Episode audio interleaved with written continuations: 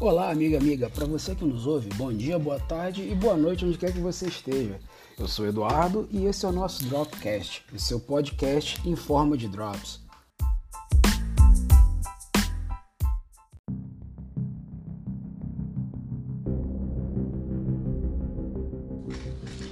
No nosso episódio hoje de inauguração do nosso podcast, a gente vai falar sobre um tema que é um tanto polêmico a respeito do que a gente vive hoje na sociedade, que tem sido tema em vários lugares, que é sobre o Covid-19.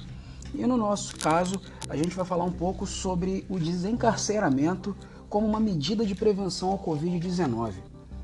Bom, todo mundo sabe que a população carcerária brasileira ela é imensa e eu vou trazer para a gente aqui, antes da gente começar a falar sobre isso, alguns dados que são do Monitor da Violência que o G1 tem publicado, tem feito esse acompanhamento.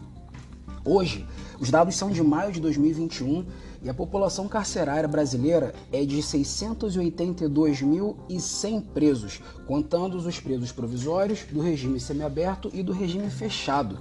Se a gente levar em consideração os presos do regime aberto, os presos em delegacia e os presos que estão em medida ou que estão em medida de segurança ou então em internação, esse número sobe para 746.800 presos. É muita gente presa, é muita gente encarcerada no país. E isso dá um, um isso tem isso tem trazido para a gente, para o Brasil, um déficit de mais de 247 mil vagas, já que o total de vagas hoje para os presos é de 440 mil. E desse número total de quase 700 mil presos que a gente tem no Brasil, desses 217.700 são presos provisórios, ou seja, aqueles presos que ainda estão aguardando julgamento, que estão presos em condições de aguardando uma decisão judicial que, vá, que possa os absolver ou então é, os condenar. E só como curiosidade, aqui no Rio, que é a nossa realidade, né, é, 43% dos presos são presos provisórios. Então a gente tem uma realidade aqui no, no, Rio de Janeiro muito peculiar. E ó, não é o estado com o maior número de presos provisórios, tá? Esse maior estado, o estado com o maior número de presos provisórios é o da Bahia, em que percentualmente a população carcerária é de 40, quase 49% só de presos provisórios. Mas vamos lá. Isso é muita gente presa, aguardando uma sentença, aguardando uma decisão judicial para saber o que vai ser feito da vida delas. E isso tem que ser trazido ao debate. Essa questão ela tem que ser trazida à luz para que a gente possa falar sobre, sobre o desencarceramento como uma medida de prevenção ao Covid.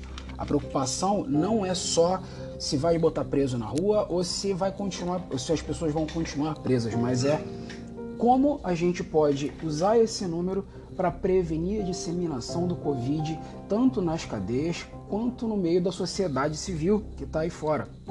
É, um dado também que tem nesse monitor da violência que eu trago para gente hoje aqui é que até maio de 2021, dos todo o total de presos no Brasil, eu estou falando a nível de Brasil, tá, gente? São 200 presos mortos e mais de 57 mil infectados. Além disso, a gente está falando também de 237 servidores que morreram e mais de 20 mil infectados. É, amigos, falar de desencarceramento no Brasil em pleno 2021 é, tem sido um tanto quanto complicado, porque as pessoas costumam entender o desencarceramento como simplesmente abrir as portas das cadeias e os presos saírem como se tudo fosse mil maravilhas. E essa não é a realidade. O que a gente está tentando trazer ao debate aqui é o desencarceramento criterioso como uma medida de prevenção ao Covid-19, tanto dentro das cadeias como fora delas. Até porque os funcionários que trabalham lá dentro, os servidores que trabalham nas cadeias públicas, enfim, em todas as cadeias do Brasil, eles têm família, eles convivem aqui fora e isso vai trazer certamente, pode trazer um prejuízo para a sociedade que pode ser em algum momento irreparável. A gente tem visto a quantidade de variantes que o Covid tem, tem, tem surgido, as quantidades de variantes da, da, do vírus do Covid-19 e isso é muito perigoso. Quanto mais pessoas se contaminando, mais pessoas, mais, mais mutações o vírus vai ter. E aí o desencarceramento como uma política de prevenção é sim importante, é sim uma, uma medida que a gente pode adotar, uma das medidas que a gente pode adotar, óbvio, além, além da vacinação em massa, além da prevenção do, da manutenção do distanciamento social, mas o desencarceramento também tem que ser trazido. E aí é nesse ponto que a gente quer entrar, que a gente precisa entrar. É, quando, quando eu falei nos dados que eu trouxe anteriormente acerca dos presos provisórios, é, essa eu acho que é nesse ponto que nós devemos tocar, que a gente deve pensar Será que não existe uma outra medida a ser adotada para esses presos que não a cadeia, que não seja a cadeia? Em regra, em regra, a gente sabe que o direito penal ele diz que a prisão tem que ser a última razão, tem que ser a última instância de uma punição. A privação da liberdade de um sujeito, ela não pode ser a primeira medida a ser adotada num processo penal.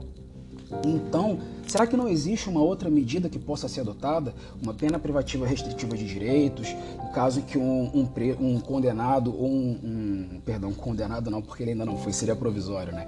Mas um um processado, uma pessoa, um réu em um processo penal, ele não pode comparecer ao cartório para adotar algumas medidas e aí sim aguardar o seu julgamento em liberdade, isso obviamente, vamos ser bem, bem sensatos aqui. A gente está falando de crimes de menor potencial ofensivo. Nós não estamos falando de crimes odiosos, crimes violentos. A gente está falando de pessoas que podem sim ser reparadas, podem sim ser reinseridas na sociedade sem que passe pelo sistema prisional. E aí evitar um alastramento, evitar um aumento dos casos dessa doença e de inúmeras outras que a gente pode, que a gente vê é, adotar essa medida, eu acho que seria de fundamental importância para a gente minimizar. Óbvio que ele não vai ser zerado, que ele não vai ser erradicado, mas a gente minimiza os impactos do Covid tanto nas cadeias quanto na sociedade civil. Toda essa análise acerca da, da, quantidade de presos provisórios, acerca da quantidade de pessoas encarceradas no Brasil, ela tem que ser e ela merece ser analisada à luz dos direitos humanos, à luz do que a Corte Interamericana de Direitos Humanos ela, ela determina e existe uma preocupação muito grande da, dessa corte acerca do que tem acontecido no Brasil. Eles têm olhado com muito carinho para a gente, com muita preocupação acerca dessa superlotação nas cadeias e os perigos que isso pode trazer para toda uma sociedade. E dentre essas preocupações, essas orientações, eles, eles pedem para que a gente analise de maneira prioritária é, a possibilidade de concessão de medidas alternativas à, à, à, prisão provisória, talvez como uma liberdade condicional, uma prisão domiciliar ou até mesmo uma liberação antecipada dos presos que estão considerados em grupos de risco, das grávidas e dos presos que estão próximos de cumprir a sua sentença.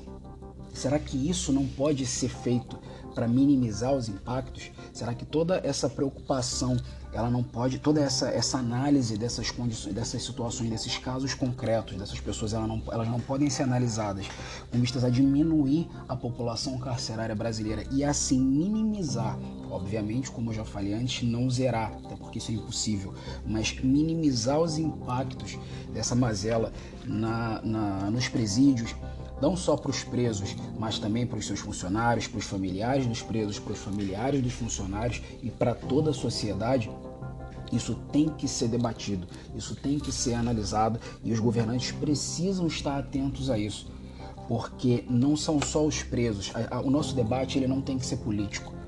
O debate ele não tem que ser é, acerca de político A ou B, de posição A ou B, mas ele tem que ser debatido à luz dos direitos humanos. Isso é política de direitos humanos. Política de direitos humanos para o preso, política de direitos humanos para o servidor que está na cadeia, política de, ser humanos pra, de direitos humanos, perdão, para as famílias dos presos, para as famílias dos servidores e para toda a sociedade analisar a possibilidade do desencarceramento como uma medida de prevenção ao Covid é política de direitos humanos. E eu repito, a cadeia ela deveria ser a última razão, deveria ser a última medida a ser adotada num processo penal. Infelizmente no Brasil ela não é a exceção, ela é a regra. Como eu já mostrei, eu já falei aqui, mas de 217 mil presos no Brasil são presos provisórios. É quase que o total de excedentes das vagas de, de presos. A gente tem 440 mil vagas para preso e 682 mil presos. A gente tem esse déficit de 247 mil e 217 mil provisórios.